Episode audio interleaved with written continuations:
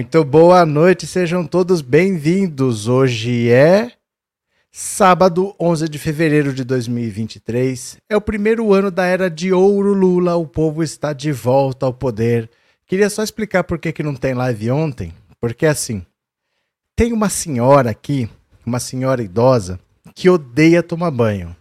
Mas ontem eu dei banho nela no, no fim da tarde, a hora que eu ia tomar banho para fazer a live, e ela estava virada no capeta. Ela ficou revoltada. Ela andava para lá, andava para cá, se jogava, se esfregava nas coisas, saía e entrava. Ela estava revoltada. Aí, nessa que ela vai e volta, ela fez xixi. De, de raiva que ela tava. Aí nisso que ela fez, anda para lá, anda para lá, escorregou, caiu por cima do xixi. Aí eu fui dar outro banho nela, porque ela tava toda suja de novo. Aí a pressão dela subiu, porque como toda boa idosa, ela também é hipertensa e por aí foi. É duro, viu? Agora tá aqui. Tá mais calma hoje, mas ontem deu uns certos contratempos aqui, não deu para fazer a live. Mas estamos de volta, tá? Não se preocupe se não tiver um dia ou outro, não, porque eu sou sozinho. Então pode acontecer de, de não ter a live, porque não dá às vezes, né? Mas tá tudo certo, não se preocupem. Deixa eu contar uma coisa para vocês. Bolsonaro está sem foro privilegiado. Em janeiro, o judiciário estava em recesso, Agora que o judiciário voltou, a justiça volta a funcionar. Então, qual é a lógica? O que diz respeito ao Bolsonaro vai para a primeira instância. Não tudo, porque às vezes o Bolsonaro não tem o foro privilegiado, mas a vítima dele tem. Então, por exemplo, os ataques de 8 de janeiro que envolvem Bolsonaro, apesar do Bolsonaro não ter mais foro privilegiado, eles vão ficar lá no STF porque o STF foi a vítima. Os três poderes foram a vítima. Então, vai continuar no STF, apesar dele não ter foro. Mas a Carmen Lúcia, por exemplo, já, já encaminhou seis ações penais do Bolsonaro para a primeira instância. Vai para onde? Aí depende. Depende do que aconteceu e depende de onde aconteceu. Pode ficar em Brasília, pode ir para São Paulo, pode ir para o Rio, dependendo de onde aconteceu. Pode ir para a Justiça Federal, pode ir para a Justiça Estadual. Vai depender. A questão é a seguinte: vai ter um monte de juiz disputando para ver quem é que vai prender o Bolsonaro. Porque o juiz que mandar prender o Bolsonaro, com certeza vai dar muita entrevista, vai ficar famoso, vai poder virar desembargador, vai poder virar ministro do STJ, do STF. Esse cara vai ter o mesmo impulso que o Sérgio Moro tinha para condenar o Lula.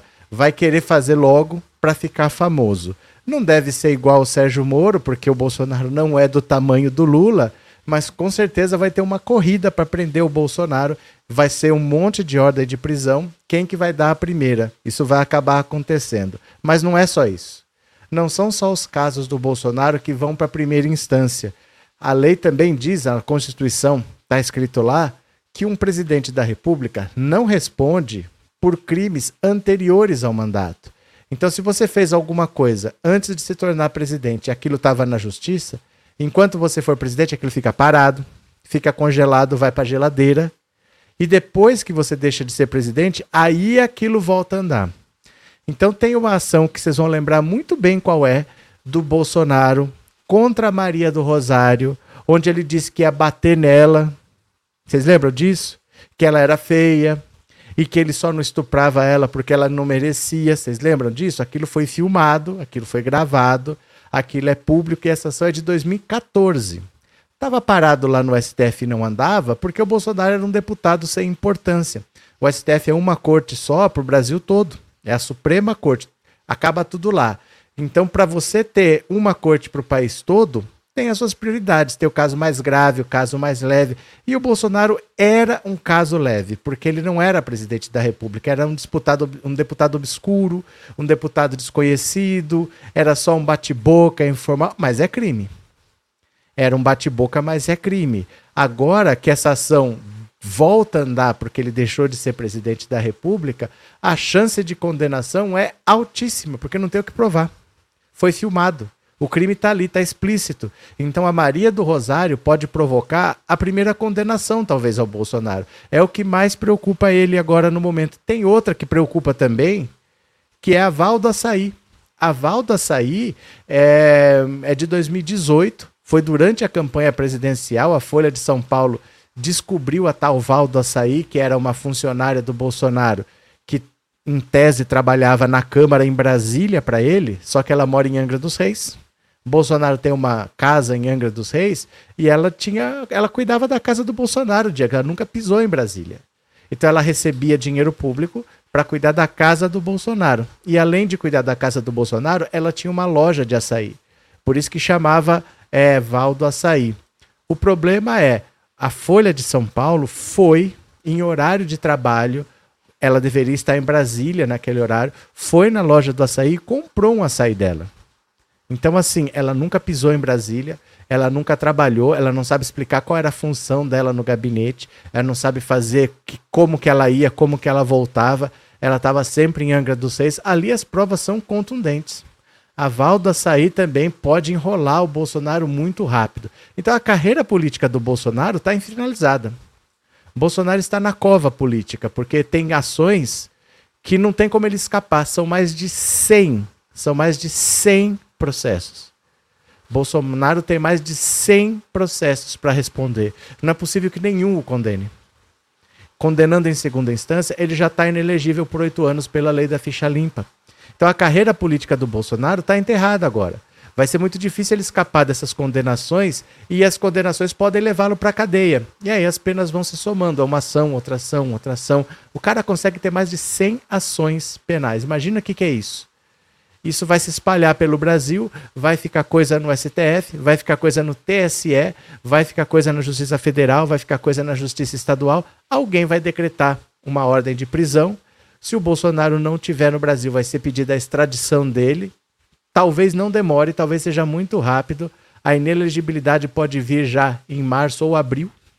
O TSE está andando muito rápido e está tomando precauções para que ande rápido. Por exemplo, o ministro Benedito Gonçalves, que é ministro do TSE, está pegando as ações contra o Bolsonaro, que são certeza que vão deixar ele inelegível, e já está mostrando para os outros ministros do TSE.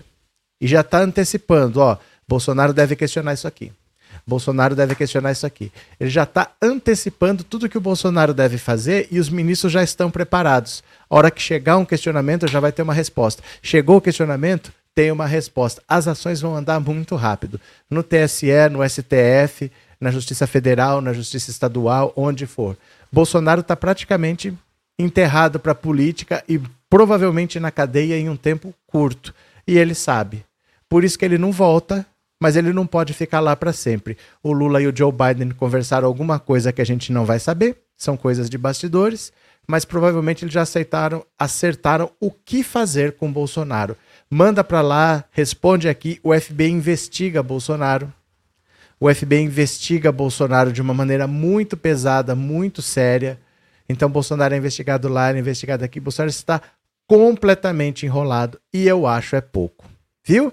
Vamos ler as notícias? Quem está aqui pela primeira vez, se inscreva no canal. Quem já é inscrito, mande um super chat, um super sticker, torne-se membro do canal. Faça isso no começo da live, porque o YouTube vai vendo que tem bastante intera interação e já vai divulgando, tá? Não deixa para fazer no final não, porque aí o YouTube já divulga. Vamos ler as notícias? Bora aqui comigo? Bora, bora, vamos lá e a gente vai conversando, tá bom? Aqui foi, venham. Olha, as frentes de investigação que mais preocupam aliados de Bolsonaro. Olha só, a situação se complica. Dos cerca de 100, 100 processos contra o ex-presidente Jair Bolsonaro em curso em diversas instâncias judiciais, há quatro frentes de investigação que são consideradas mais espinhosas e mais suscetíveis a uma condenação, segundo o mapeamento feito por aliados preocupados com a sobrevivência política do ex-ocupante do Palácio do Planalto. São processos já em curso e não pedidos de investigação. Olha só, não é pedido de investigação, é processo que já existe. Ele já é réu, né? Como os enviados à primeira instância pelo STF na sexta-feira.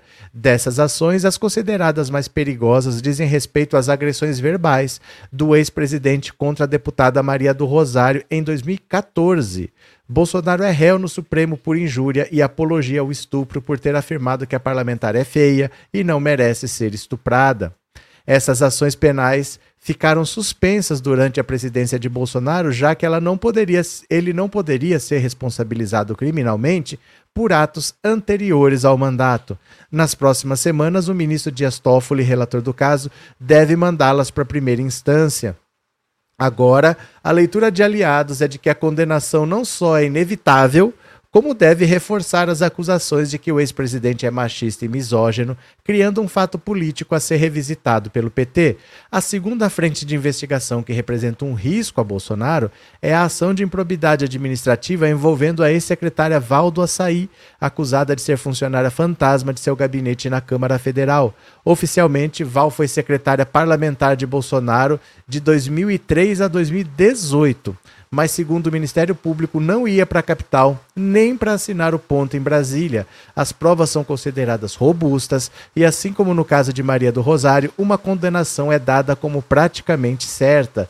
Conforme antecipou a coluna, após ser derrotado nas urnas, Bolsonaro decidiu tirar as mãos da AGU, tirar das mãos da AGU a responsabilidade de defendê-lo nesse caso. No caso da Val do Açaí, o processo estava andando porque não é uma ação penal, a improbidade administrativa é uma ação civil. Então o presidente não responde por crimes cometidos antes do mandato. Mas improbidade administrativa não é uma ação penal, não é crime, é uma ação civil. Então esse processo estava andando. E quem estava defendendo era a AGU, a Advocacia Geral da União. Só que o AGU é indicado pelo presidente da República e foi indicado um novo pelo Lula. Então ele tirou a defesa de lá para não ficar a defesa dele sendo feita por um AGU do Lula. Isso porque, com o retorno de Lula ao Planalto, a AGU passou a ser chefiada por um homem de confiança do petista, o procurador Jorge Messias. A AGU já defendeu o ex-presidente em diversas instâncias judiciais, mas Bolsonaro preferiu ter um advogado próprio para cuidar dos seus interesses. A terceira frente de investigação que provoca temores no entorno de Bolsonaro diz respeito aos desdobramentos dos atentados terroristas de 8 de janeiro, quando extremistas invadiram e depredaram a sede dos três poderes em Brasília. De um lado, PT e PDT já acionaram o TSE para incluir os atentados e a minuta golpista encontrada na casa do ex-ministro da Justiça Anderson Torres em ações que investigam a campanha para a reeleição. O objetivo dos adversários de Bolsonaro é turbinar essas ações com os recentes fatos políticos para reforçar as acusações de que ele cometeu abuso de poder político e uso indevido dos meios de comunicação antes, durante e depois da campanha eleitoral no entorno do ex-presidente, a avaliação é de que o TSE vai condená-lo e declará-lo inelegível. E ainda as investigações dos inquéritos, dos atos antidemocráticos e das milícias digitais que tramitam no Supremo sob a relatoria de Alexandre de Moraes. Os bolsonaristas temem que o avanço dessas apurações ajude a fechar ainda mais o cerco contra o ex-presidente. Não à toa a defesa de Bolsonaro já pediu ao TSE que as provas colhidas do Supremo não sejam compartilhadas nas ações que investigam a campanha de Bolsonaro.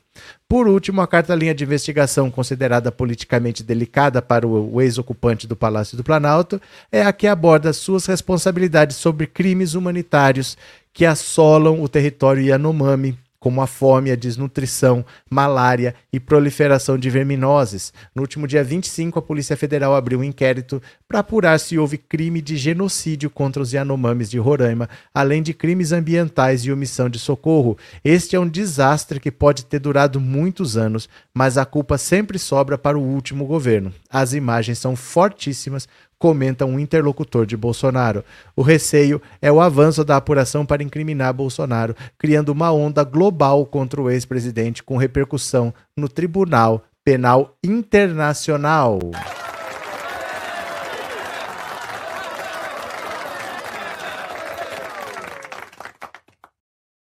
Que tal, hein? Tá fácil a vida dele?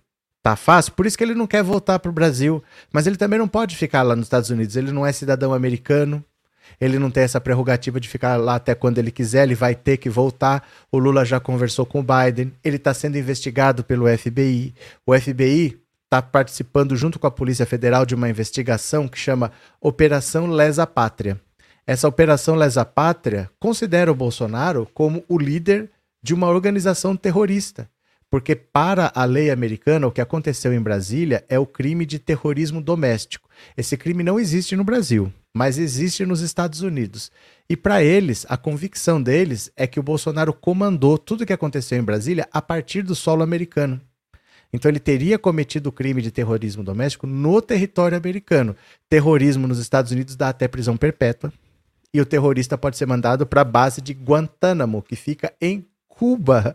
Seria o cúmulo da ironia os Estados Unidos mandarem o Bolsonaro para Cuba pelo resto da vida, ele viver em Cuba. Mas essa ação da Maria do Rosário é uma ação que já está lá desde 2014. Ela só não foi para frente, primeiro, porque o STF não teve interesse, porque não era uma prioridade não era um caso muito grave. Não é muito grave, mas é uma condenação. É uma condenação que já bota a pá de cal na carreira política do Bolsonaro. E agora que vai para a primeira instância, não tem mais esse funil todo. Porque antes, no STF, você tem muitas ações, muito caso para discutir e uma corte só. Agora não, vai para a primeira instância, a tendência é que antes e aí pode ir para frente muito, muito, muito rápido. Deixa eu só agradecer aqui quem colaborou para eu não perder. Deixa eu ver aqui, ó.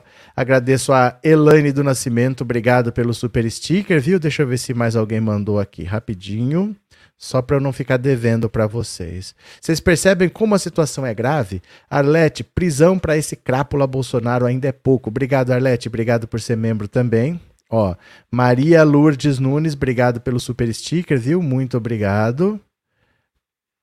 Foram esses? Pronto, foram esses. Valeu. Deixa eu ver aqui. Desejamos punição para todos esses descendentes de Jair. Pronto, Maria Helena. É, Luan, lá Bolsonaro está vivendo bancado por quem? Não sei. Ninguém sabe. Não tem prestação de contas. Ninguém sabe. Hoje ele é um turista. Imagina assim, Luan. Você foi para os Estados Unidos. Você está passeando lá. Você foi visitar a Estátua da Liberdade, você foi visitar do outro lado, você foi na Califórnia, você, você passeou, você rodou os Estados Unidos. Quem que está te bancando? Como é que eu vou saber? Depende de você falar. Se você me contar, eu vou saber, mas não tem um lugar onde você está prestando contas, porque você é um cidadão comum como eu, como o Bolsonaro. O Bolsonaro não é mais um chefe de Estado, ele não é ninguém ligado à administração pública, então a gente não sabe. Não sabemos como que ele está se mantendo, de onde que vem dinheiro, se é dinheiro dele, nós não sabemos. Hoje ele é um turista como tantos outros milhões que tem por aí. Nós não temos ideia, viu, Luan? Cadê? É, nuvem que voa, o Carluxo mentor tem que ser punido, senão fica praticando crimes até ficar velho e nada acontecerá com ele. Mas calma, gente, calma, cada, cada um é um. Cada um é um, cada um tem o seu seu belzinho para puxar, né? É, Nadir, uma boa noite a todos nós. Boa noite, Nadir. Bem-vinda. Jonas, ele tem que pagar sim. Todos viram que ele falou para a repórter. Não foi a repórter, foi a Maria do Rosário, deputada. É, ele disse: Você é tão feia que não merece ser isso. Eu estava no sofá da minha casa assistindo aquele absurdo. Foi a deputada do PT do Rio Grande do Sul, a Maria do Rosário, não foi uma repórter. Foi uma deputada. Ele deputado e ela deputada. É assim que ele tratava os colegas dele, né?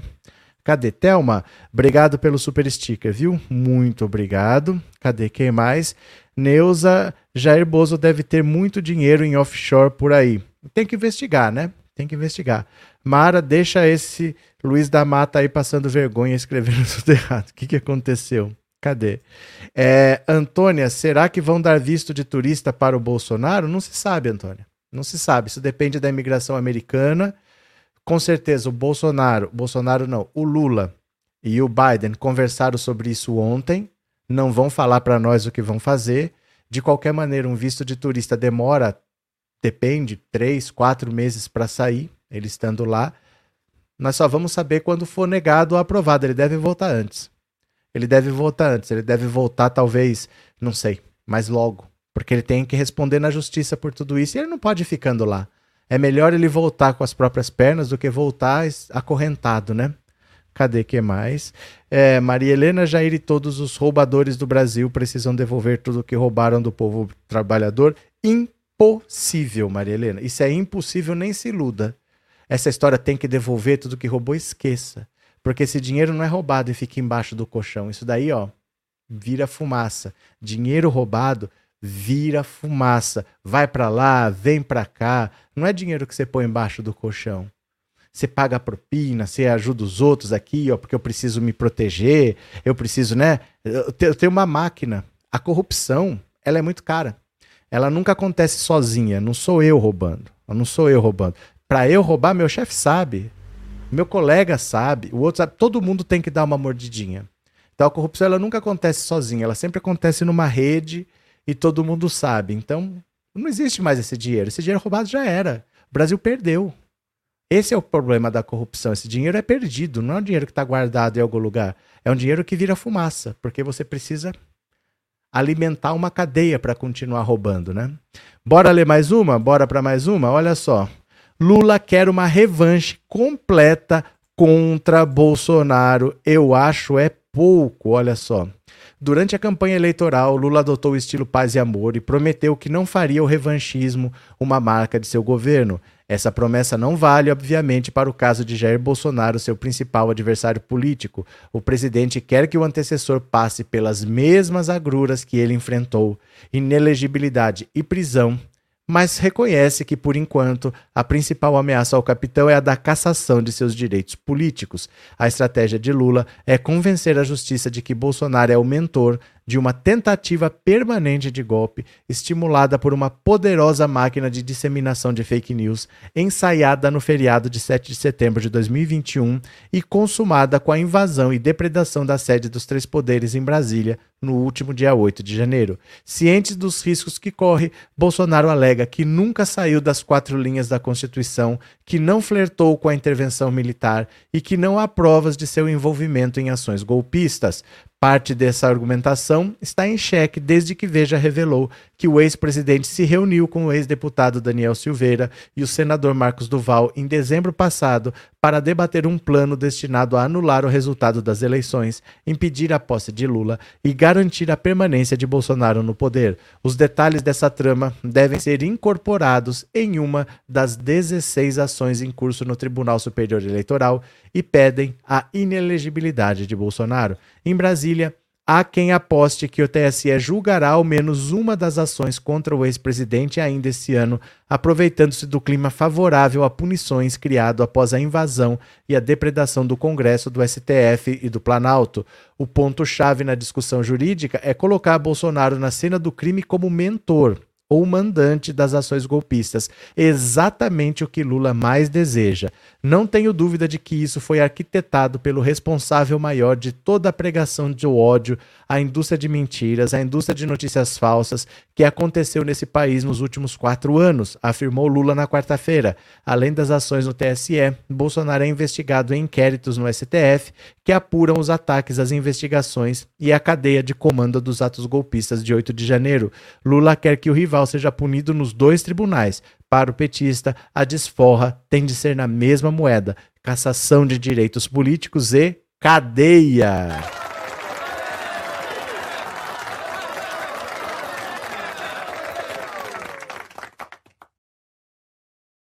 Não sei se vocês percebem, mas assim, o, o tom do Lula. Ih, tá começando a travar? Tá começando a travar? Eu não sei porque assim, tá, tá chovendo aqui tá chovendo aqui, a energia tá um pouco instável. Quando começa a travar, eu vou sair e entrar de novo, tá? Só um segundo que normalmente resolve. É rápido, poucos segundos. Aguenta aí, aguenta aí.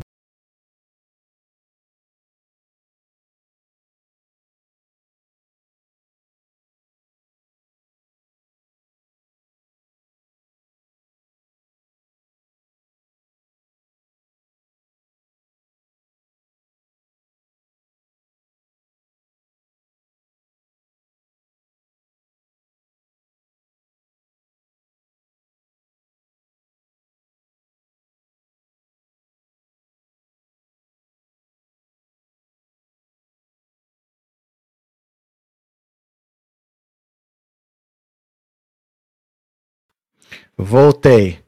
Voltei. Não sei porque fazia tempo que não estava acontecendo isso, mas estava travando aqui para mim. Mas tudo bem, já resolveu de qualquer maneira. Então, olha, o caso que acontece com o Lula, vocês lembram? Ah, e anistia, não pode ter acordão. Gente, o Lula nunca falou em anistia. O Lula nunca falou em acordão. O Michel Temer sugeriu, jogou aquele verde, aliados de Bolsonaro começaram a falar disso e as pessoas estavam falando decepcionadas com o Lula. O Lula nunca falou nada disso. O Lula quer ver a caveira do Bolsonaro. Ele quer ver o Bolsonaro no chão, humilhado, destruído, porque ele sabe o perigo do Bolsonaro voltar em 2026. Ele sabe que essa gadaiada vai votar em alguém. Pode não ser o Bolsonaro em pessoa, mas pode ser algum herdeiro do bolsonarismo. E se a galera vai votar em alguém, não vai ser nele. Esse pessoal bolsonarista não vota em Lula de jeito nenhum. Então ele sabe que é um risco sobrar um resquício de bolsonarismo. Ele quer a prisão, ele quer o Bolsonaro sem direitos políticos, porque é o Bolsonaro na cadeia por um bom tempo para tentar sossegar essa tese golpista, colocar as Forças Armadas no, no lugar deles. O Lula quer fazer o trabalho completo. Cadê que mais? É, Bozo tentou e não ganhou. Viva Lula presidente. Pronto. Cadê? É, Vânia, boa noite. O senhor sabe nos dizer se o presidente Lula já falou com o presidente Biden? Já voltou até. Foi só ontem, sexta-feira. Ontem eles conversaram, foi um bate-volta do Lula. Ele foi, já conversou e já voltou, já conversaram sim, né? É, Maristela, Flávio Bolsonaro ameaçou soltar o gado se não facilitassem para o cupim. Ah, fica ameaçando.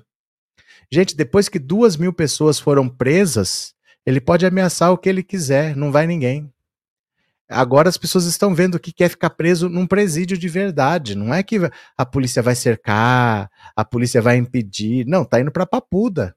É diferente fazer arruaça no governo Bolsonaro e querer fazer arruaça no governo Lula. Querer fechar rodovia no governo Bolsonaro é uma delícia. A polícia rodoviária não vai fazer nada, a polícia federal, a polícia militar, ninguém vai fazer nada. Mas no governo Lula, gente, o Flávio Dino, o Flávio Dino tá mordendo o calcanhar do Bolsonaro dessa galera toda, a Polícia Federal está investigando de um jeito, é que o resultado leva um tempo. Né? Não é assim, manda investigar hoje, amanhã o resultado está aqui. Leva um tempo, mas vocês vão ver, o Flávio Dino é pior que o Alexandre de Moraes. Não vai ter moleza para ninguém.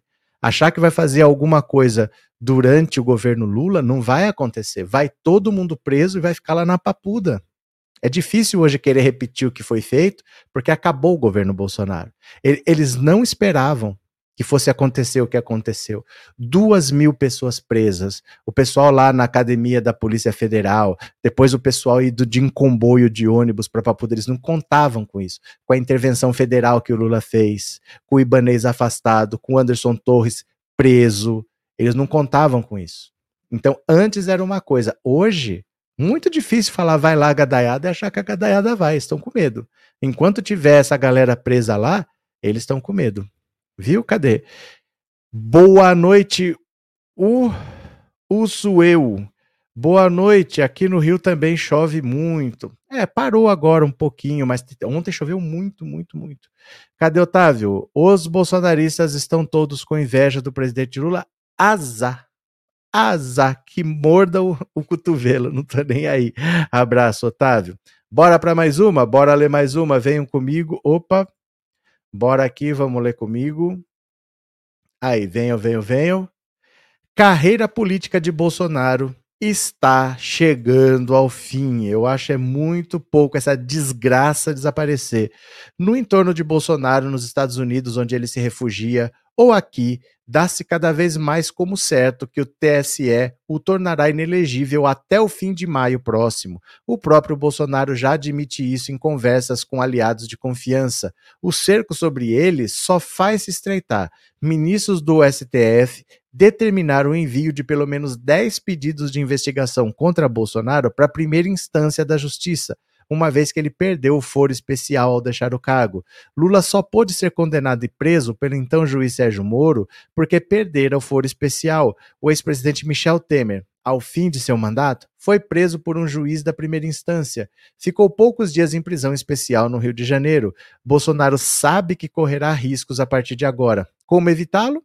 Não voltando, mas sabe que será intimado a depor. E se não fizer, o Brasil poderá pedir a sua extradição. Situação complicada dele. Bolsonaro responde a mais de 100 processos. São processos já em curso e não pedidos de investigação. Bolsonaro é réu no Supremo por injúria e apologia ao estupro, quando o deputado ele disse que Maria do Rosário não merecia ser tatatá porque era feia. É alvo de ação de improbidade administrativa por ter empregado em seu gabinete na Câmara aval do açaí, funcionária fantasma. Entre 2013 e 2018, Val nunca pôs os pés em Brasília, sequer para assinar o ponto. O que mais preocupa, porém, são os processos sobre a guarda de Xandão, sobre os atos contra a democracia que incluem a tentativa fracassada de golpe de 8 de janeiro.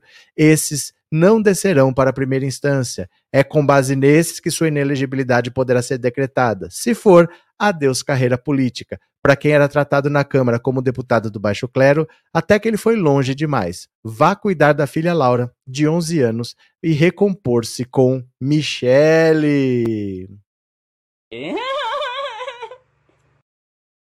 Coisa tá feia, a coisa tá muito complicada para ele, porque é muito processo, é praticamente impossível que ele não tenha condenações. Imagina você ter 100 obstáculos e se livrar dos 100. Ele sabe que já foi.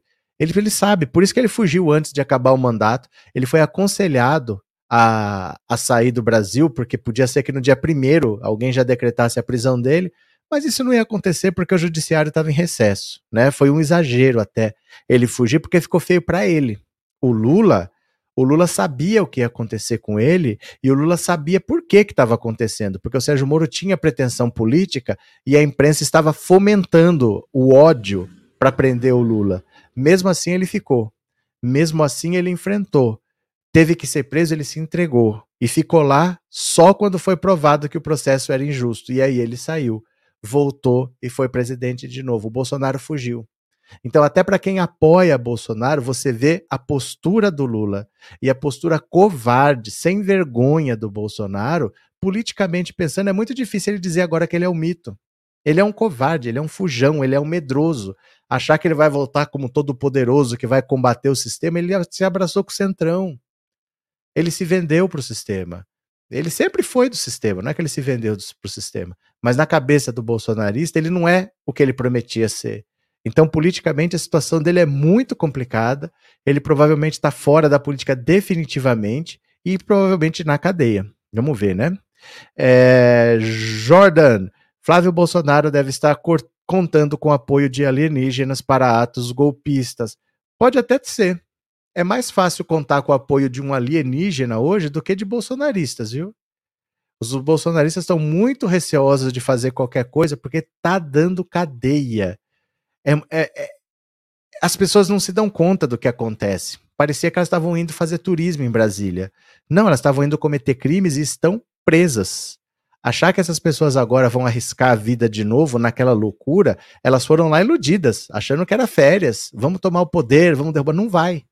Não vai impedir posse do Lula, não vai impedir governo Lula. O Lula já se encontrou com o presidente da Argentina, do Uruguai, dos Estados Unidos. O Lula é presidente da República.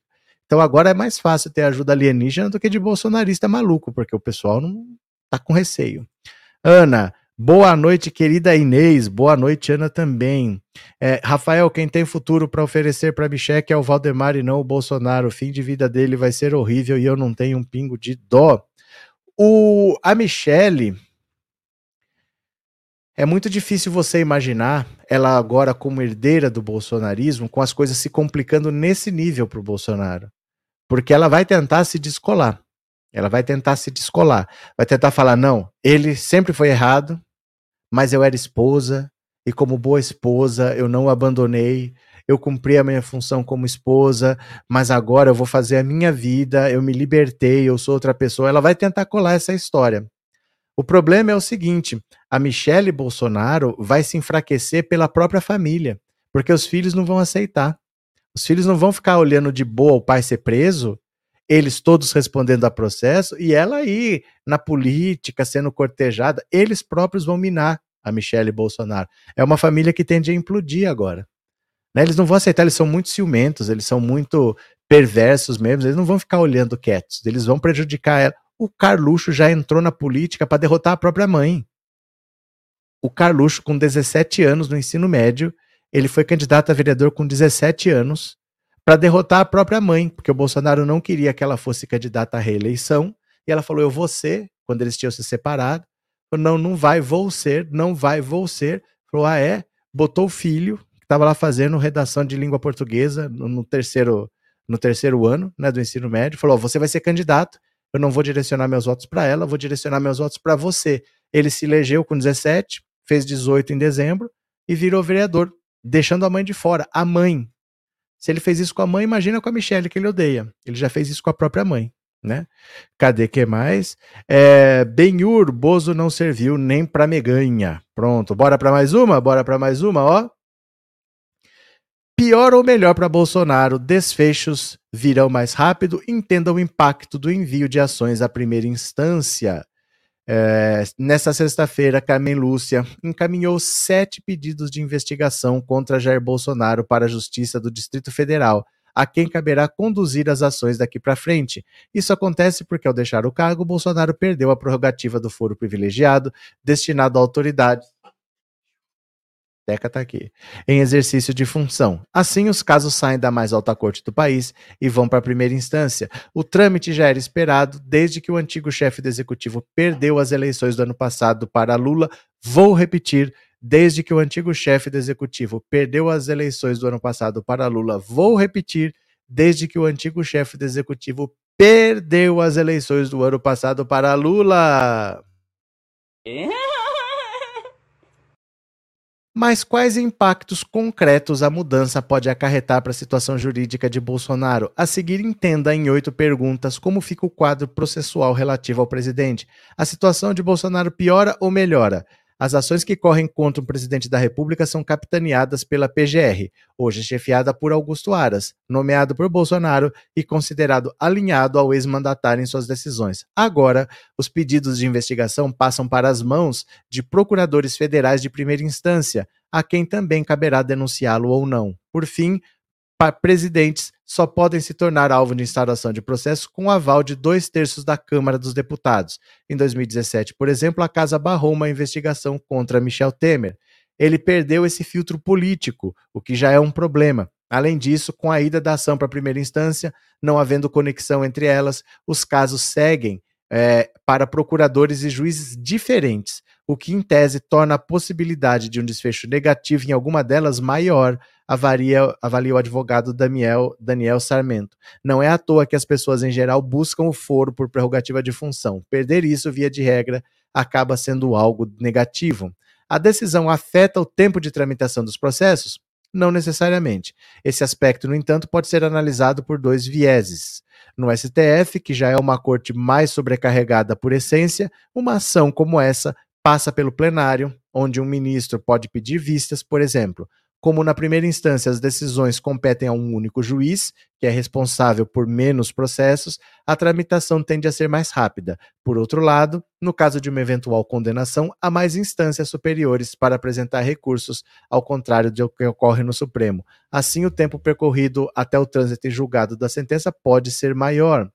Bolsonaro passa a ter mais chances de ser preso? Não existe uma correlação direta entre a instância de tramitação e a possibilidade de prisão. No entanto, o professor Daniel Sarmento segue a linha de raciocínio similar, similar a quem embasa a análise sobre a situação jurídica geral do ex-presidente. Como as ações passam a ser conduzidas por um número maior de procuradores e juízes, a chance de se deparar com um profissional mais linha dura, na teoria, também aumenta. Procuradores e juízes têm perfis diferentes, podendo atuar com mais ou menos rigor sem tratar de nenhum caso específico, eu vejo sim um risco maior de uma decisão ou condenação mais rígida. O fato de Bolsonaro estar no exterior afeta a defesa? Em primeiro momento, não o ex-presidente pode responder normalmente às demandas judiciais, mesmo fora do país, por intermédio de seus advogados. Caso o presidente seja intimado a depor ou mesmo denunciado em algumas das ações, porém, o distanciamento pode ser mal interpretado. Uma das hipóteses que permite a decretação de uma prisão preventiva antes da condenação com trânsito julgado, por exemplo, é quando as autoridades entendem que há risco de o réu fugir ou tentar valer-se de algum artifício para não responder ao processo e escapar de uma eventual punição. Mas geralmente, antes de uma medida mais dura como prisão e confisco do passaporte, a justiça se vale de outras estratégias. Quais frentes de investigação mais preocupam aliados de Bolsonaro? Isso aqui nós já falamos. O que já foi para a primeira instância são as ações da Carmen Lúcia.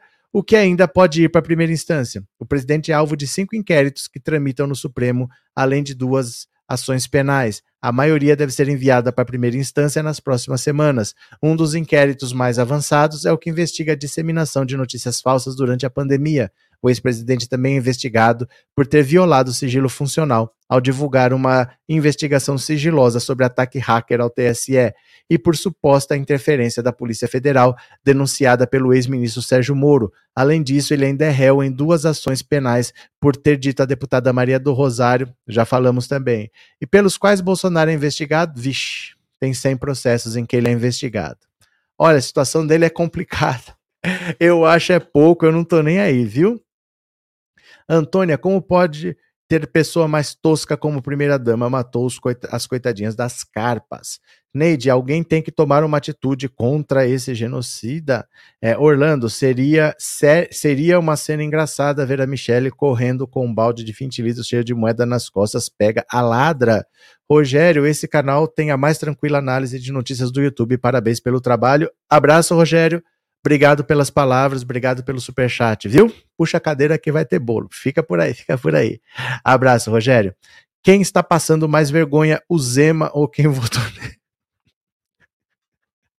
A história da Adélia Prado, meu Deus do céu. É porque assim, ninguém é obrigado a conhecer todos os autores brasileiros, mas uma autora viva de Minas como ele, que é uma das escritoras mais importantes do país, que já ganhou o prêmio Jabuti de literatura, ele perguntar se ela era como é que é? Funcionária da rádio, meu Deus do céu. É como, por exemplo, eu sou de Bauru e eu não saber que o Marcos Pontes é de Bauru. Não é uma questão de gostar, de não gostar, mas você tem que saber, porque o cara é daqui.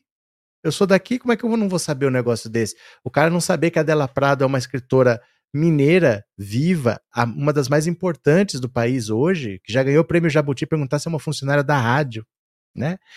Antônia, obrigado pelo super sticker, viu? Valeu, obrigado pelo super por ser membro também. Deixa eu ver aqui. Cadê?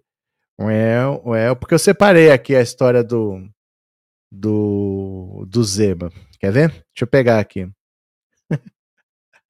Já que vocês falaram, ó, vamos falar aqui do Zema. O Zema é uma das coisas mais toscas que já apareceram na política, ó.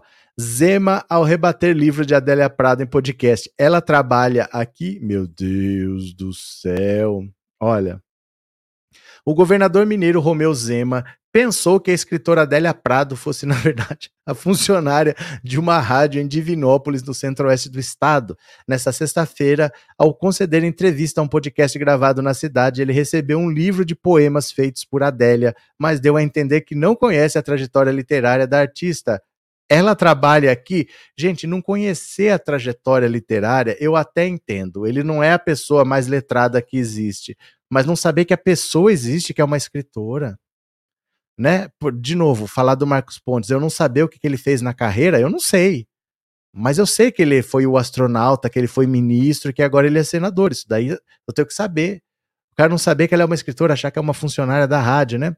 Ela trabalha aqui perguntou o governador ao ganhar o presente o livro Reunião de Poesias, 150 poemas selecionados, uma coletânea de escritos feitos por Adélia, foi entregue a ele durante o podcast Pauta Quente. O programa transmitido pela internet também foi veiculado por duas emissoras locais de Divinópolis, a Rádio Minas e a TV Candidez. Segundo o apresentador da atração, Flaviano Cunha, o livro era uma lembrança entregue pela direção do sistema MPA Azema.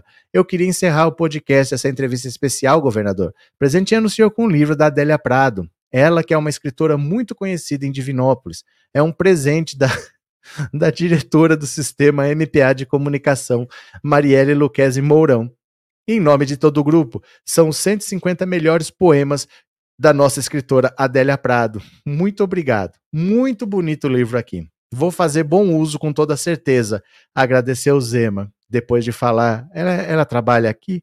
O político do Novo foi a Divinópolis para assinar a ordem de serviço que autoriza a retomada das obras do Hospital Regional da cidade. A construção da Casa de Saúde vai reiniciar 11 anos após a data inicialmente prevista para a inauguração. Tem gente que achava que o Zema era um Bolsonaro só que mais estudado, de sapateiros, né? Não, ele é só um, um outro Bolsonaro mesmo ele é apenas um outro Bolsonaro, né? Antônia, Obrigado, viu, pelo super sticker e obrigado por ser membro, Antônia. Muito obrigado. Deixa eu ver quem mais está por aqui. É, boa noite. Esses bolsonaristas não sabem nada, não leem, não se informam. Esperam o quê desses sem noção? Irenilda, cadê?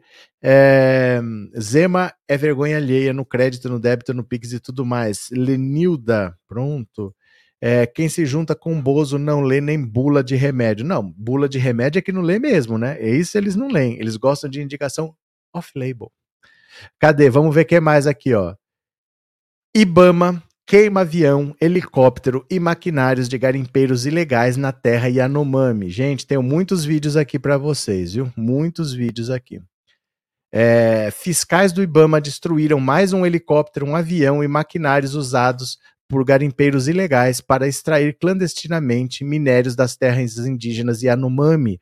Novas imagens da operação que visa retomar o controle do território foram divulgadas na noite de sexta.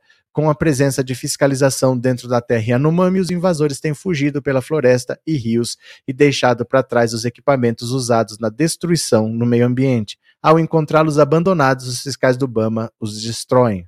Ó, o helicóptero destruído pelos fiscais estava coberto com uma espécie de rede camuflada. Por dentro, a aeronave havia sido modificada para fazer o transporte de insumos aos invasores. Foi queimado lá mesmo onde estava. O mesmo aconteceu com um avião de pequeno porte usado na atividade ilegal. Em outro momento, os fiscais explodiram uma draga, funcionários que, com uma mangueira, é, maquinário que, com uma mangueira, suga do fundo do rio em busca de ouro, processo devastador e que se usa mercúrio para separar o minério de outros sedimentos. Olha aqui. Fogo, fogo.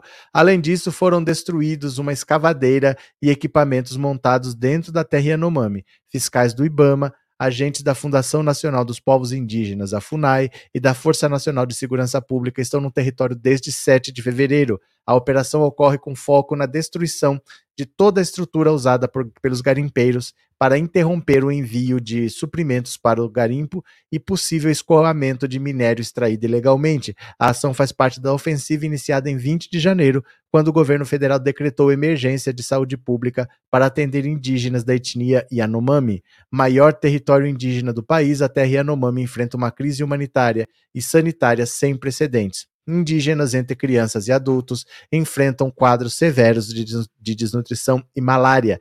Desde que começou a movimentação de repressão ao garimpo ilegal na terra indígena Yanomami, garimpeiros começaram a fugir do território. A estimativa é que ao menos 20 mil estejam no território, habitado por cerca de 30 mil indígenas. Olha, aqui, deixa eu mostrar alguns vídeos para vocês. Eu já postei no YouTube. Você vai lá agora se você quiser pegar o seu celular, pegue seu celular agora, ó, coloque em cima desse código que está na tela, que você vai ser jogado direto para o YouTube. Aí você já me segue. Faz isso agora. Pega o seu celular, coloca a câmera em cima desse código, que o celular vai ser jogado pro, pro Instagram. Falei YouTube, né? Instagram. Você vai ser jogado pro Instagram e você já me segue. Faz isso agora. Se não, se você não quiser fazer isso, você pode pegar simplesmente abre o Instagram, na pesquisa você coloca Pensando Auto Insta. Tudo junto, pensando auto insta. Tudo junto que você vai achar. Vamos ver os vídeos? Eu vou mostrar aqui para vocês, ó. Pronto, vamos ver aqui. Deixa eu compartilhar a tela. Olha. Pronto. Dá uma olhadinha aqui. Vamos ver alguns vídeos do que está acontecendo lá. Dá uma olhada aqui, ó, presta atenção. Isso é um relato de um garimpeiro. Olha o que ele diz. Olá, boa tarde. Eu me chamo Beifred, sou um garimpeiro, um pai de família, tá doido, louco para voltar para casa. E estamos querendo sim é, acatar com a ordem do presidente Luiz Inácio da Silva, mas ficou meio complexo e difícil pra gente, né? Que como é que vamos sair? Se a gente for pelo rio, os, os índios estão matando todo mundo para roubar a gente não tá vindo voo para nós. Como é, que gente, como é que vocês querem que a gente saia daqui se a gente corre risco? Se a gente ficar, a gente morre. Se a gente sair, a gente morre do mesmo jeito. Então, eu peço apelo aí a todos os governantes, ou que esse vídeo chegue até o Congresso Nacional, ou quem quer que seja. A gente só quer sair daqui. Libera uns aviões aí pra gente pra vir buscar a gente. Entendeu? Uns helicópteros. A gente precisa muito, a gente quer voltar pro laço por vocês, nossa família. Então, senhor, senhor Luiz Inácio Lula da Silva, excelentíssimo presidente da República, por favor, dá mais uma chance pra gente sair daqui. Tem mais um aqui. Olha só o que está acontecendo. Quando eles tentam sair, durante o governo Bolsonaro, os Yanomami sabiam que ia sobrar para eles. Porque você podia matar todo mundo que ia ficar por isso mesmo. Agora, que é o governo Lula, eles veem um garimpeiro, eles vão para cima. Então, sem 20 mil garimpeiros contra 30 mil Yanomamis. Olha o que está acontecendo. Ah. Sério, misericórdia. Não, gente, Bate. Oi, ó. Agora é paulada agora. Ai, agora Meu é pai do céu, gente, vocês não, vocês não acreditam que eu tô vivendo isso. Mas olha, é realmente é, a realidade. Só que ele vem pra cá, que já tá tudo sanguentado já. Olha esse daqui, ó. Tô querendo matar ele, tá ensanguentado. Esse bicho aí vem cheio de sangue. Aí, ó. Ó. A situação ficou nosso barraco agora. A gente saquearam tudo. O que tinha de, de, de coisa, eles vieram levaram tudo. Os Yanomami saquearam tudo, ó. Que tudo foi saqueado agora é o nosso barraco. A cesta dos meninos aí, ó. Acabou tudo. Tudo, tudo, tudo. Mais nada. Mais nada, que agora, agora nós temos que ir embora. Tem que pegar o beco, porque senão. Não vai... Tem mais aqui. Olha como é a ação, ó. Parou! Parou todo mundo! Retorna agora! Mão na cabeça, mão na cabeça, mão na cabeça. Mão na cabeça, bota mão na cabeça, mão na cabeça. Mão na cabeça. Todo mundo mão na cabeça. Ei, pode vir. Vai rebocando lá pra beira lá. Fica dois aí aqui. Ei. Fica dois aqui. A gente vai pegar ali. Você vai acompanhar a gente até o barranco ali junto naquela vadeira agora. Vai. Vai lá, bora.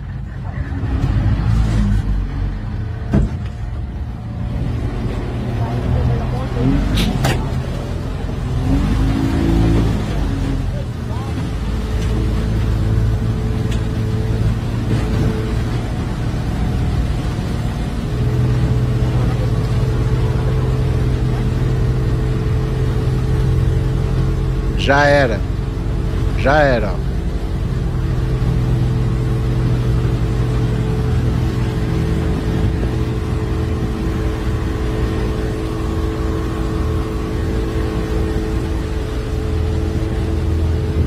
A vadeira aqui com provisões aqui do garimpo, vários garimpeiros, materiais que estavam descendo o rio, encontraram aqui a, as forças do estado.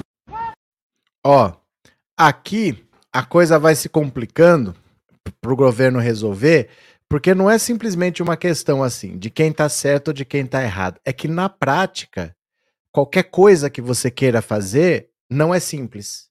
Porque assim, é uma região extremamente afastada, com acesso extremamente difícil. Então ali dá para chegar por rio e dá para chegar por via aérea. O problema é o seguinte: como eu disse para vocês, os Yanomami estavam acuados no governo Bolsonaro. Agora não, eles vão para cima. Eles estão vendo que eles estão tá, tendo respaldo, eles estão indo para cima dos garimpeiros. Se o garimpeiro foge pelo rio, eles vão para cima, mas não é assim os, garimpe... os indígenas vão matar os garimpeiros. Vai ter confronto. Vai morrer gente dos dois lados e são 20 mil de cada lado. É como se fosse uma mini guerra civil no meio da, da floresta. Isso é o que pode acontecer. E por via aérea, o espaço aéreo está controlado. Então, além deles não conseguirem sair, os aviões também não chegam para levar água, alimento e remédio. Porque, como eles poluíram tudo, não tem água para beber. Não tem água para beber lá. Então, não tem como você enviar nada sem comida, sem remédio, sem água. Eles não têm como ficar, só que eles não podem sair por via aérea e eles não podem sair pelo rio. Aí, aquele primeiro garimpeiro falou assim: Vem ajudar a gente, tira a gente daqui. Mas como é que o governo vai ajudar? Porque se o governo enviar transporte para eles, só de estarem lá numa área indígena, eles já estão cometendo crime. Então, se eles forem lá, ele precisa prender. Só que são 20 mil. Como é que eu vou prender 20 mil? E como é que eu vou tirar 20 mil de avião? Quantos voos eu vou ter que fazer? São aviões pequenos. que pousam em pista de areia, helicóptero. Não é um avião comercial para 300 pessoas. Esses são aviões pequenos. Quantos voos eu tenho que fazer para tirar 20 mil pessoas de lá? E se eu prender todo mundo, ou para onde que eu vou mandar 20 mil pessoas de uma hora para outra? Não tem para onde mandar. Nunca tem vaga sobrando em presídio. Mas se eu não prendo, se eu só tiro esse pessoal de lá, eles cometeram crime. Só de estar lá eles estão cometendo crime. Então eles estão prevaricando. Então o governo está naquela assim, vocês se virem para sair. Só que o problema dos se eles virarem para sair é que pode ter uma carnificina entre garimpeiro e indígena, porque os indígenas agora estão indo para cima. E os garimpeiros precisam revidar porque eles estão lutando pela própria sobrevivência. É um caso complicado. Depois que o Bolsonaro deixou esse pessoal entrar, para tirar agora é difícil. É uma situação. Você entende o que eu estou falando? Não é uma questão assim de que, ah, não, tem que se ferrar. Não, não é isso. É que pode ter uma carnificina ali. Ninguém sabe como essa situação vai desenrolar, porque é uma situação muito, muito séria. E o pessoal que tem dinheiro, obviamente, não está lá.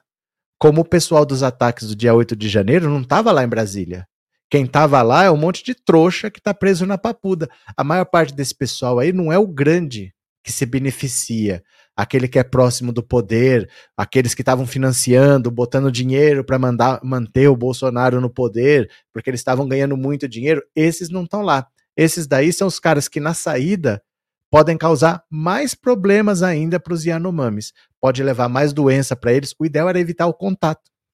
Era preservar os Yanomamis, conseguir tirar essa galera de lá, evitando o contato, porque se tiver confronto, vai ter doença, vai ter morte. Então pode piorar a situação dos Yanomamis, mas também não dá para nem deixar eles lá e também não dá para o governo tirar e não dá para deixar eles saírem. É uma sinuca de bico, é uma situação muito complicada, provocada pelo Bolsonaro, que permitiu que esse pessoal entrasse onde eles nunca deveriam ter entrado. Bolsonaro foi falar dentro do garimpo ilegal, naquele dia que ele gastou 129, 109 mil reais em marmita, lembra?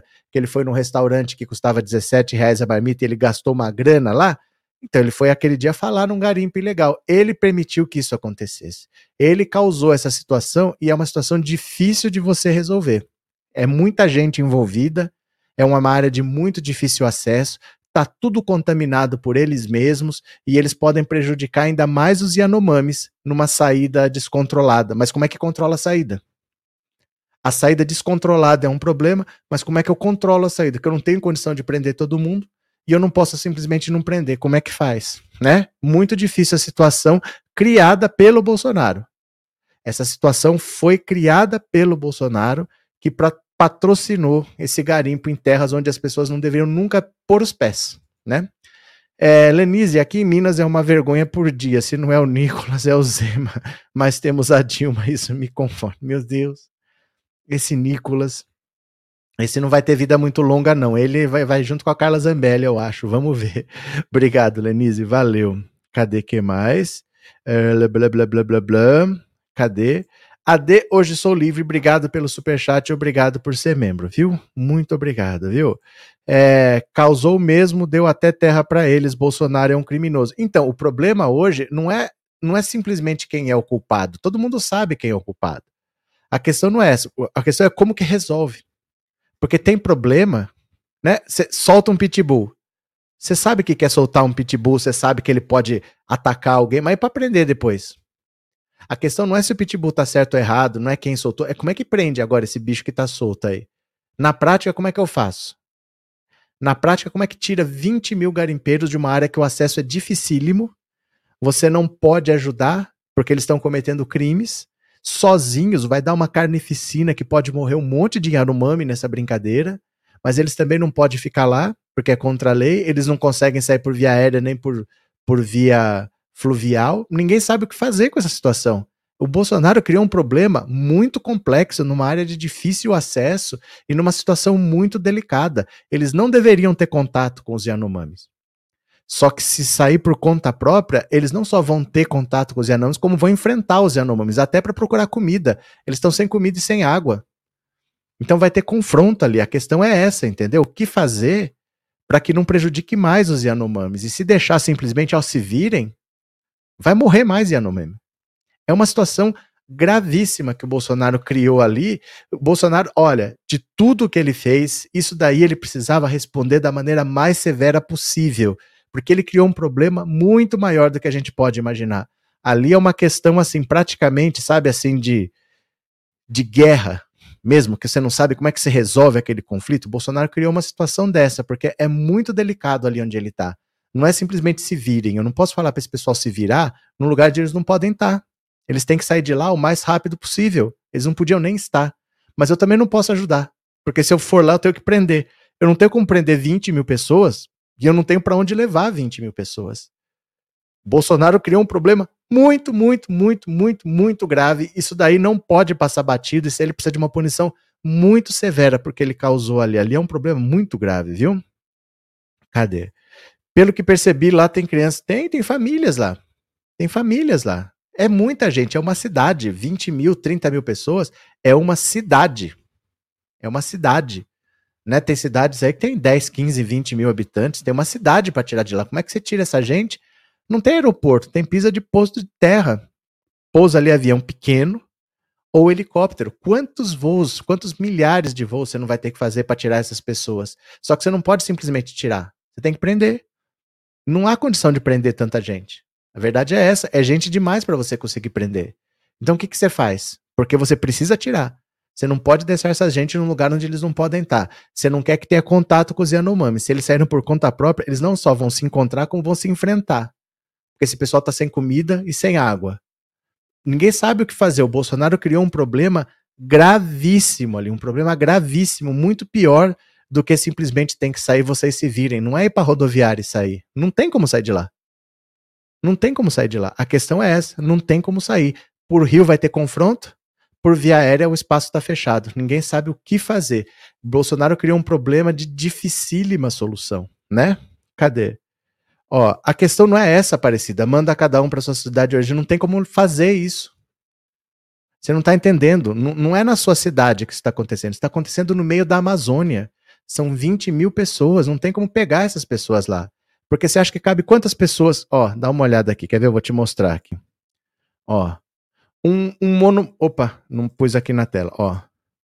Presta atenção aqui. A questão não é essa, ó. Vê se você entende o, o problema. Você tá vendo um monomotor como esse aqui, ó? Quantas pessoas você acha que cabem nele? Três, quatro. Ó, ó. Quer ver? Ó. Num aviãozinho desse, quantas pessoas você acha que cabe ali? Porque é isso que consegue pousar lá. Como é que tira 20 mil num negócio que cabe 4 ou 5 pessoas? Eu tenho que fazer quanto? 4 mil voos? Como é que eu tiro essa galera de lá? Como é que faz para tirar tanta gente de lá? A questão é prática, é operacional, entendeu? Não é assim, ó, manda para a sociedade pronto. Mas como é que manda? Como é que pega essas pessoas? São dezenas de milhares de pessoas. É, não tem solução simples. Não tem. O Bolsonaro criou um problema, fica difícil de resolver agora. Como é que resolve esse problema que ele criou? É, então, no máximo cinco, mas são 20 mil para sair, ou 30 mil, ninguém sabe. Essas pessoas agora estão espalhadas pela mata, vão se enfrentar com os Yanomamis para buscar água, para buscar comida. O Bolsonaro criou um problema, mas ninguém sabe o que fazer ninguém sabe o que fazer. Ele criou um nível de problema tão complexo, de uma solução tão difícil, que o que, que eu vou fazer com esse povo? Preciso tirar ele de lá, mas não tem como tirar. Como é que tira tanta gente de lá sem ter acesso? Não tem como tirar esse povo de lá. Eles estão num lugar que não tem acesso. Basicamente é só por avião. Esse tipo de avião pequenininho aí. Não tem como chegar lá. Como que faz na prática? Como que faz na prática para que os Yanomamis agora não sejam assassinados por garimpeiros querendo água. Essa é a situação que o Bolsonaro criou. Esse é o legado do Bolsonaro na Amazônia. De destruição agora é de luta pela sobrevivência. Essas pessoas estão abandonadas lá porque quem tem dinheiro não vai resgatar. E o, e a, o Estado brasileiro não tem condição de ir lá tirar todo mundo. Porque não tem como tirar. Se tirar, tem que prender, não tem onde prender tanta gente, não tem o que fazer. Como é que faz? É isso que o Bolsonaro criou. É isso que ele semeou na Amazônia. Agora tá esse problema lá para o Ministério da Justiça, para a galera tentar resolver. É muito complicado que ele chegou. É muito complicado, né? Ó, é, Lívia, foram quatro anos chegando e como tirar todos em alguns dias? É exatamente esse o problema. É exatamente esse problema. O Bolsonaro teve uma complacência, uma leniência e criou um problema do tamanho de, do mundo E você precisa resolver como? Sem prejudicar mais ainda os Yanomamis. Isso é que é a questão. Esse pessoal tem que sair, mas como? Na prática, como? Como é que tira esse pessoal de lá? É uma situação. Olha, o Bolsonaro, eu vou te contar. Como que esse pessoal vota num cara desse e quer que ele continue fazendo essa tragédia? Ele está criando uma tragédia no meio da Amazônia de difícil solução. Porque quem vai acabar pagando com isso são os próprios Yanomamis, que esse pessoal fugindo vai precisar de água, de comida, eles vão enfrentar os Yanomamis ali. Vai acabar sobrando para eles de novo. É inacreditável, né? Jair sabe estragar, mas jamais construir, Marilena, porque não interessa para ele, né? Não interessa para ele. Maria Aparecida, Bolsonaro acabou com o Brasil. Hoje viu Datena ainda falando mal do Lula. Você acredita que ele falou que o Lula quebrou a cara com o Biden? Datena, né? Datena. Datena. Raimundo, o pior é que tem um tal de malária também. A doença a doença. Então, assim, a questão que o Bolsonaro criou é extremamente complexa. Não é assim, ah, eles que se virem para sair.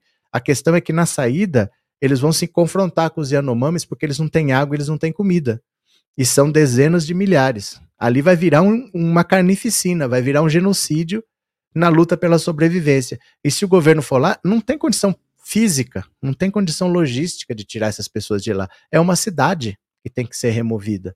Então Bolsonaro deixou essa semente do mal plantada e ninguém sabe como resolver, porque o, o problema é complexo mesmo. O problema é complexo, praticamente não tem muita solução. Muito difícil saber como é que essa gente vai sair de lá, o que, que vai ser feito. Muita gente vai morrer nesse caminho e vai sobrar para os Yanomamis, que são muito frágeis, né? Ele vai sobrar para eles de novo, e assim sempre tem sido, né? É, Márcio, pior são as pessoas de igrejas que continuam defendendo o Bozo até agora, cristãos de Araque. Cadê que mais? Maria Valadares, me tira uma dúvida. O governo deu uns dias para esse povo sair e por que não sair? Porque não tem como sair, Maria. Porque não tem como sair. Vou, vou mostrar de novo para você. O acesso lá é só por aviãozinho desse tipo aqui, ó. Para quatro, cinco pessoas. São 20 mil que tem que sair. Não tem como sair. Não tem acesso, gente. Ó, é aviãozinho assim que consegue pousar lá. Não é na sua cidade que você vai na rodoviária e sai. Ó. Não tem como sair.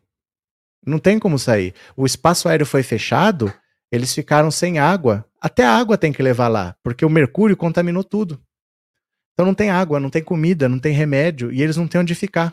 Não tem como tirar. É gente demais para sair. Não tem como tirar. A questão é essa. Não é por que, que eles não saíram. Não tem como sair. Não tem como sair. Se eles vão para o rio, os Yanomamis pegam eles, mas eles também pegam os Yanomamis. Aí vira uma guerra. E por ar o espaço aéreo está fechado. Não tem como sair de lá. O Bolsonaro criou um problema muito difícil de ser resolvido. O Ministério da Justiça está se virando lá, né? É, como está o processo da Maria do Rosário? Não está. Não está, está parado. Está parado desde 2014. Volta a andar agora. Mas já é um processo, não é uma investigação. É um processo que vai para a mão de um juiz e que já pode tomar uma decisão rápida. Você entendeu? Não está acontecendo nada, porque enquanto ele era presidente da República, fica parado. Agora que volta a andar, mas já é um processo, ele já é réu. Não é uma investigação, ele já é réu. O juiz agora pode levar para decisão e resolver, né? Hussein Brasil, obrigado por se tornar membro, obrigado pelo apoio, viu? Obrigado de coração, seja muito bem-vindo. Valeu. Cadê? Maria Helena, concordo sem saída. É que o Bolsonaro criou um problema muito maior do que as pessoas pensam. O problema que ele criou na Terra Yanomami é muito maior do que as pessoas pensam. Não é assim que tem 10 pessoas garimpando, vai lá e tira essas pessoas. Ele criou um problema gigantesco. Resolver agora em poucos dias não é fácil. Foram quatro anos permitindo que essas pessoas fossem para lá tem dezenas de milhares de pessoas lá, tem 10, 20, 30 mil pessoas lá. Como é que tira em poucos dias esse pessoal de lá? Como é que eu faço para devolver essa terra para os Yanomamis? É um problema muito grande. É como se fosse assim, por exemplo, tem um estádio, ó, cheio aqui, as pessoas vieram para assistir um jogo. Não, gente, ó, não vai ter jogo, agora vai ter o show da Beyoncé aqui, vocês precisam sair. Mas o pessoal veio para assistir um jogo. Como é que faz para tirar todo mundo agora aqui, se o pessoal não quiser sair? Ali eles até querem sair, só que não tem acesso. É um lugar isolado, não tem acesso. O governo federal não pode buscar. Porque se for para buscar, tem que prender. Para prender, não tem para onde levar 20 mil pessoas de uma hora para outra. E não tem como. Não tem um aviãozinho que caiba tanta gente lá. Então, o aviãozinho cabe 4, 5 mil pessoas. Eles têm dezenas de milhares de pessoas para tirar. O problema que o Bolsonaro criou é gigantesco e ele está lá passeando nos Estados Unidos. Ele deixou esse pepino aí e está passeando nos Estados Unidos. Isso é uma das coisas mais graves que ele fez. Ele tem que ser punido de uma maneira extremamente severa pelo que ele causou lá. O problema é muito maior do que parece. É muito maior do que parece. Ele causou de caso pensado e está nos Estados Unidos batendo perna, né? Cadê? É, Oswaldo, o Collor tirou 40 mil. Como que ele fez? Não é como que ele fez, é em quanto tempo ele fez. A questão não é como tirar. A questão é a necessidade que você tem, porque ali não tinha uma reserva antes a reserva foi criada, isso foi feito ao longo de muito tempo, não foi feito de uma semana para outra. Né? Hoje você já tem uma, uma situação em que é ilegal. Então você já tem as pessoas só por estarem lá já estão cometendo crimes. Então é uma situação diferente porque você estava demarcando a reserva. A partir daquele momento seria crime. Agora não. As pessoas já não poderiam estar. Antes não existia a reserva. Foi demarcado no tempo do. Antes não era crime porque não existia reserva. E isso foi feito ao longo do tempo, mas agora não. Agora a reserva já existe há 30 anos, então estar lá é crime. As pessoas têm que sair imediatamente. Se o Estado for lá, é obrigado a prender. No tempo do qual não tinha essa obrigação de prender, porque a, a reserva não existia. A reserva foi criada naquele governo. Cadê? E mais crimes nas costas do Bozo, ser humano desprezível. Pronto. Agora vamos voltar, vamos voltar às 21 horas para conversar sobre outro assunto, que nos bastidores o Lula vai tendo vitória atrás de vitória contra o bolsonarismo. Ele conseguiu eleger, para liderar a bancada do PL, um candidato moderado, um candidato mais alinhado ao PL do Centrão, e não um candidato alinhado ao bolsonarismo radical. Então, os bolsonaristas não vão conseguir fazer o que quiserem com o PL. A tendência é que o PL se aproxime do governo Lula, apoie o governo Lula e esse pessoal radical do bolsonarismo deve tudo ir para o Partido Novo. Aguardem para ver. A gente volta às 21 horas. O Sérgio Moro vai sair da União do Brasil para ir para o Novo. O Dallagnol vai sair do Podemos para ir para o Novo.